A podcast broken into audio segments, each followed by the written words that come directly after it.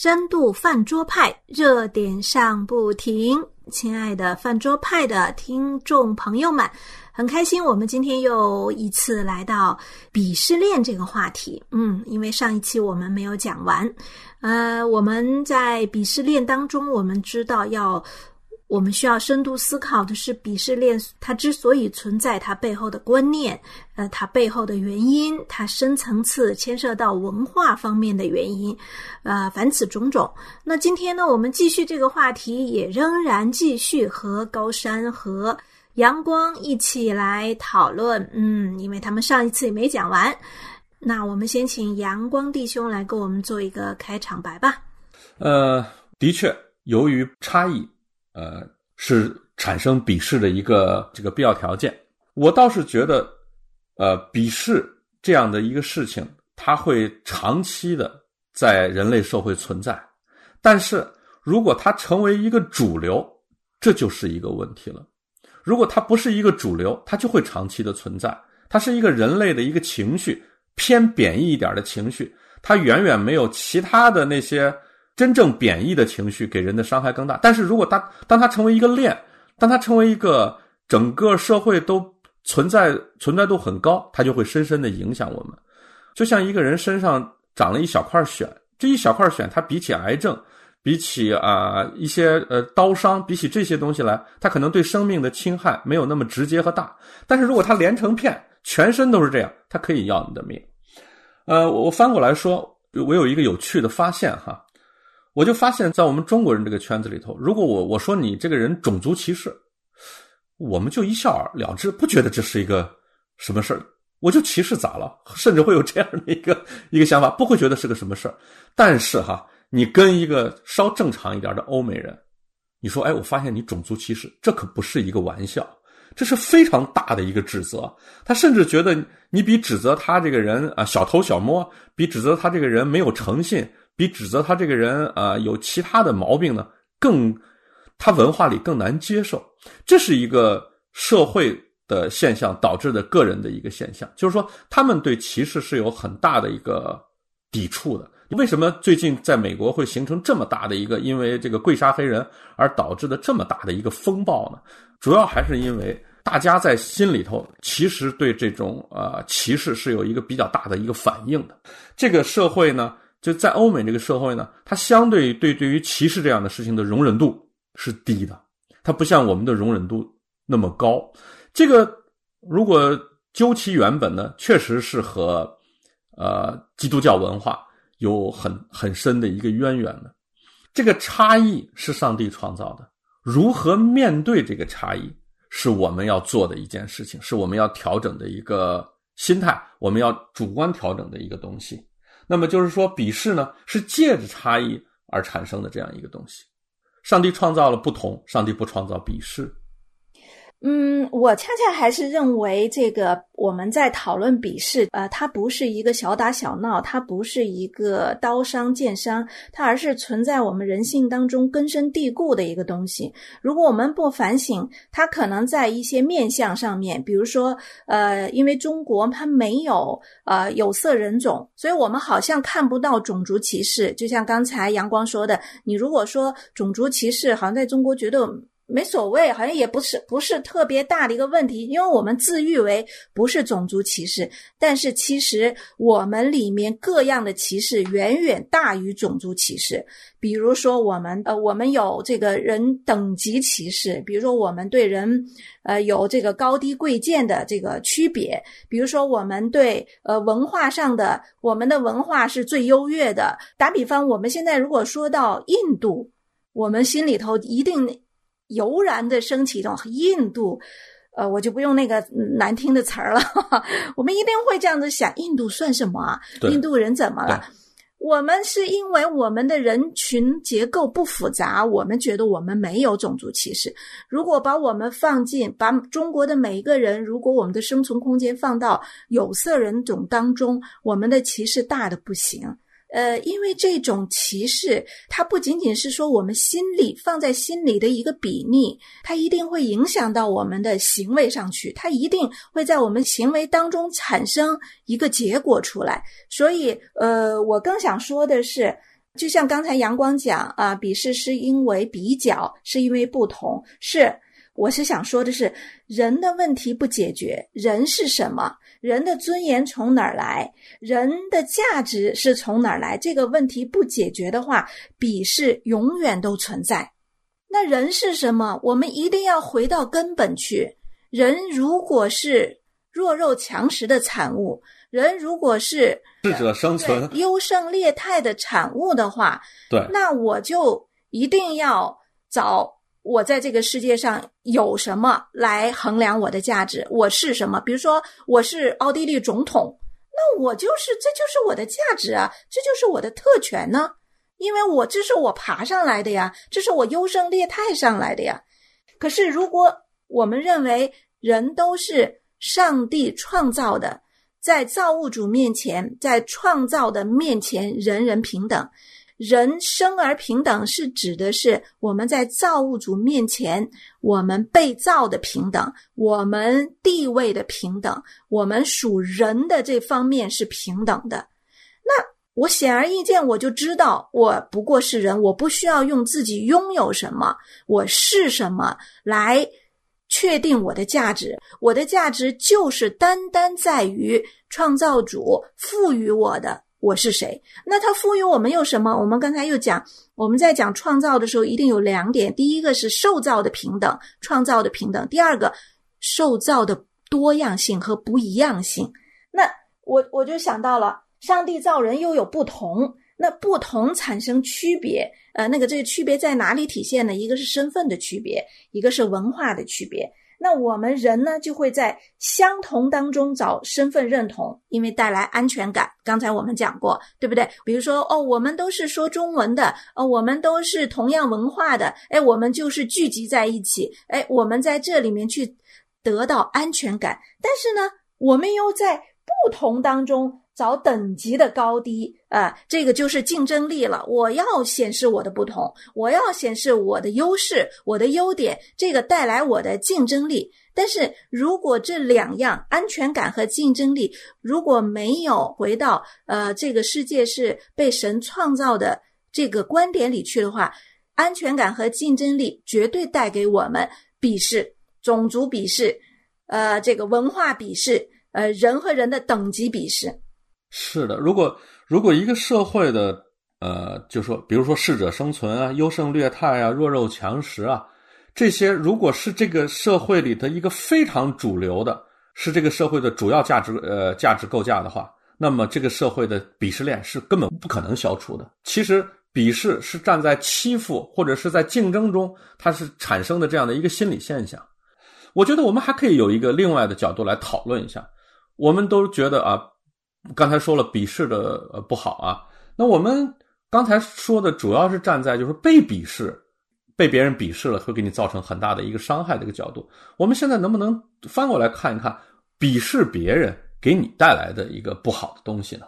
对你，假如说吧，我举一例子哈，假如说呃欧美游，然后你东南亚游，我鄙视了你，呃你你造成伤害了，你很你你很失落，你觉得啊很不舒服，那我按说是。我心里头爽了，我我快，但是其实他对我也有也有一些不好，就是说我们为什么要消除，尽量的不要去进入鄙视链呢？那么就是说我们要分析一下鄙视别人有什么不好。我不由得让我就想起来呢，在圣经中，在圣经中有一段特别记述这个鄙视的这样的一个事情，就是在呃圣殿祷告的时候，有一个法利赛人旁边有一个税吏，还大家应该很容易就能想起来那个那个法利赛人说的那些话哈。其实他们是有很大的不同的啊。那个法利赛人认为在精神上比那个税吏要不知道要高贵多少，不知道要干净多少，不知道离神要近多少。但是在上帝的眼里头，他们反而是不一样的。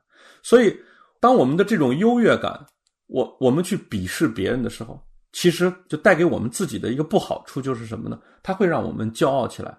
很莫名其妙、可笑的骄傲。可是我觉得这正好是反过来的，不是因为让我们骄傲，而是我们里面的骄傲才使我们产生了鄙视，不是反过来相辅相成吧？因为心心理上的东西会导致一个行为，同时呢，一个行为过来会产生某一个心理上的问题，它是相辅相成的。就是说，因为你骄傲，你鄙视别人，那么你你鄙视别人会让你更加的骄傲，肯定是神是不喜悦这种。上帝从他的角度看，其实那个法利赛人和那个税吏，他们就是想亲近神嘛。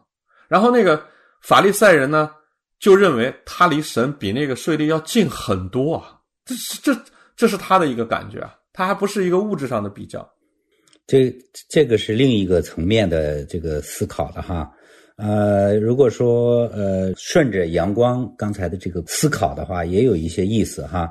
呃，我也感觉到，就是目前在这个基督教信仰的这个里边，啊，大家可能也会发现一些现象。所以你看，华人基督徒虽然已经信了耶稣基督，按说啊，应该是进入一种新的这种思维模式或者是价值观。那实际上呢，我们还在呃无意之中，甚至啊，也许就我我把它定义成无意之中、下意识的呢，还是会流露出来。比如说，有的基督徒他呢，可能对圣经的知识知道的多一点然后呢，对圣经真理他认为他掌握了。那这个时候，如果就说你会看到，在教会，在一些基督徒的群体里头，你会看见。啊，这个我就看到，真是没有新鲜事。有时候你会发现，他们自以为自己的圣经知识，呃，掌握的比别人多，所以他们就会有一种，不光是他们了，包括我自己在内，也要有一种警醒，就是说，有时候就会有那种抑制不住的，对那些个还不知道这个基督信仰的，或者是那种初信的，对圣经不太了解的没那么多的，会产生那种。用鄙视也好，或者看不起别人，不耐烦，而且嗯不耐烦。那有时候甚至人家别人发表了一句观点，或者发表了一个看法，可能不不那么符合圣经，你就会控制不住的，一定要出来纠正，而且是要以捍卫真理的这种姿态啊。所以这个呢，我觉得是要引起警醒的，要要警惕的。说一千道一万，我同意 Helen 的观点。这个所有的东西是我们必须得从认识人是什么，人到底是什么，人的意义到底是什么？那个哲学之问或者叫终极之问：我是谁？我活着什么意义？我要往哪儿去？嗯，所以一开始就强调，如果没有上帝，你不可能呃人人平等。即使有上帝，那在当今的这个各个社会，包括在欧美社会。还是有，嗯，或多或少的有这些鄙视等级，但是还是有巨大的不同。有上帝、有福音浇灌过的地方和没有福音浇灌过的地方，有教堂的地方和没有教堂的地方，它的差别是巨大的。比如说，现在我们可以看到，啊，在呃中国这边，呃，有很多呃基督徒的团体，呃，其中还有一个特殊的团体叫基督徒工商团契这种。那我我就看到一个现象，比如说有一些呃行业的大佬，哎，他信了主，他参与这种工商团契，他本来可能趁个几十亿、几百亿的大佬，都得叫他叫张董、李董啊，董事长啊，呃总，但总总就太多了，王总、李总什么太多了啊。可是你知道，在这个团契里头，大家都是以弟兄姐妹相称，所以你就会。立即感觉到那种在主里的人人平等，啊，所以这个是值得我们思考的。那你看到现在的这个像欧美社会，他们的这个企业家也好，他们的这个总统，他们的政府高官啊，其实你还是能够看到，相对来说，他们就要啊对人的这种态度上，呃，是跟我们这个社会文化还是不一样的。那这个不一样的根本的原因，就是从文化深层来自的那种有上帝和没上帝的那个巨大的区别，所以这个是特别要注意的。另外，我在这儿呢，也我这儿也想回应一下这个阳光刚才说到的种族歧视的问题，因为你在说的时候，就让我在思考啊，我我觉得作为认识了福音、认识了基督啊，是基督徒。我觉得我们的观念啊，就是要啊刻意的啊，靠着圣灵，靠着这个圣经来更新啊，这样才能真的是具体说到我们生命的更新。我看到的这个现象，就是说在你刚才说的很好，就是呃，在中国，因为中国实际上是一个最呃歧视这个种族歧视最严重的地方是中国，只不过咱们那时候没有那么多。刚才还能说了，我就不啰嗦了。中国，你一说黑人，一说穆斯林，一说印度人，刚才说了，大家到底什么感觉？其实大家可以真的是扪心自问，怎么就一下就能产生出那种感觉来啊？这个就是跟你的文化是有关系。那我说到这个，在这个英美国家，好像一说这个种族歧视，那是一个巨大的指控，这个是很严重的事情。是的，在近一百年来吧，呃，或者是七。呃，差不多，呃，就是七八十年来吧。那么，因为这个欧美社会信仰的坠落，所以在这个关于种族歧视这个问题上呢，只只是一个一个话题。其实，啊，派生出来的还有很多，伴生出来的这种很多，就是对上帝真理的这种蔑视啊，这种呃远离。啊，渐渐的，比如说教堂都不去了，那么导致的是个什么后果呢？就是矫枉过正，比如说种族，然后比如说产生的这个同性恋运动这一些现象，离上帝的真理越来越远的方向上发展。所以说，我觉得作为基督徒，我们如果还啊沉浸在一种说哦，现在就是欧欧美文明这种政治正确就是一种真理。那是大错特错，恰恰相反，政治正确目前所谓的那个正确，已经偏离了圣经的倡导的这种保守主义，完全背离了上帝的制定的这个律法，所以这个是令我们基督徒应该深思的，嗯。我们其实讨论了这么多，其实就是想说，从呃人性上来看呢，就是骄傲啊，还有人的区别带来了歧视，而歧视呢产生了隔离。啊，隔离就带来了很多冤仇。我们在圣经上也看到，就是只要有人的地方，一定有隔离，一定有这个人和人的不同啊，不管是个体还是群体。那在圣经也是这样子。当神拣选以色列民作为他的选民的时候，我们看以色列民就相当瞧不起啊，所有的不是以色列民的人，就把他们叫成外邦人。呃，这不是他们的优势，这不是他们的好，因为这是人群当中一定会产生的。神知道，所以如果我们要讨论如何消解鄙视链的话，如何消解人里面的那种鄙视的话，其实只有一句话，就是福音。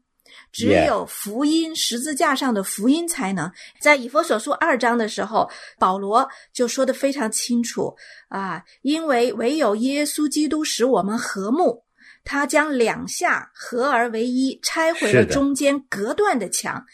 人和人之间有隔断的墙，种族和种族之间有隔断的墙，文化和文化之间一定都有隔断的墙，因为我们是不同的。因为人的罪把这个不同造成了一个隔断的墙，这是一个显而易见和没办法、没有办法解决的。但是没有耶稣基督，所以我们看到一个非常奇妙的事情，就是只有在一个。耶稣基督教会这样子的一个共同体里面，我们看见了，无论是呃这个北美的人、欧洲的人、亚洲的人啊，这个非洲的人，他们都在一都在基督耶稣里面称彼此为弟兄姐妹。阿门。对的，我觉得这是一个太奇妙的事情，因为若若我们不把这个。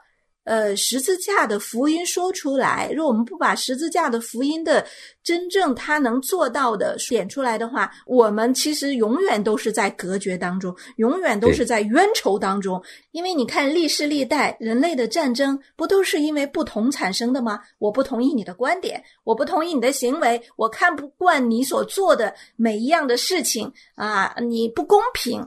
啊，都是在这样子的一个背景下产生撕裂、产生痛苦、产生战争、产生冤仇。但是唯有基督，因为是人的世界一定有不同，上帝造人不同，是人的社会一定有这些冤仇，没法解消解的。呃，靠着文明、靠着文化、靠着劝说、看着靠着教育，消解不了，唯独福音。对。对我顺着你刚才说，如何我们能够消解鄙视链，或者说尽量的从从每个人自己做起啊，来来消解鄙视链。你是从福音的角度说，嗯，我从另外一个角度来说，我们一定要认清楚，这种差异是上帝造的时候就有的。上帝不是说把你们都抹的完全平的。比如说，上帝在看到啊该隐和亚伯的献祭的时候，就选了亚伯的献祭，而没有选该隐的献祭。那那第一次撕裂就开始了。那我们怎样来消解面对这种不同的时候，给我们心里面造成的这种容易产生鄙视的这种诱因呢？其实，我觉得你从福音的角度讲，我从另一个角度讲，就是我们一定要弄清楚我们是什么。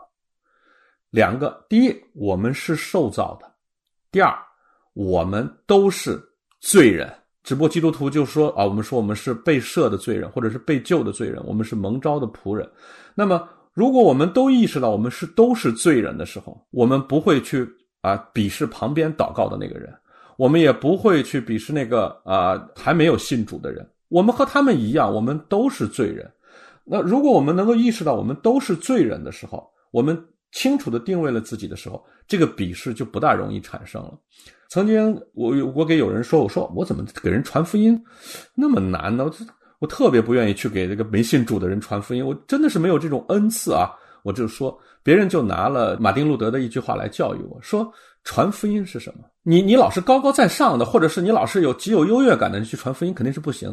传福音是一个要饭的给另外一个要饭的说，我告诉你哪儿有吃的。嗯，就是说我们如果把自己不定位在一个要饭的这样的一个。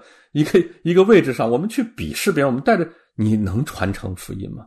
你身上有有有耶稣的影子吗？你没有，这个是我的一个啊一个感觉。嗯嗯，就是要认清我们自己。对，我们一定要把自己定位清楚，我们是个什么？我们是蒙恩得救的。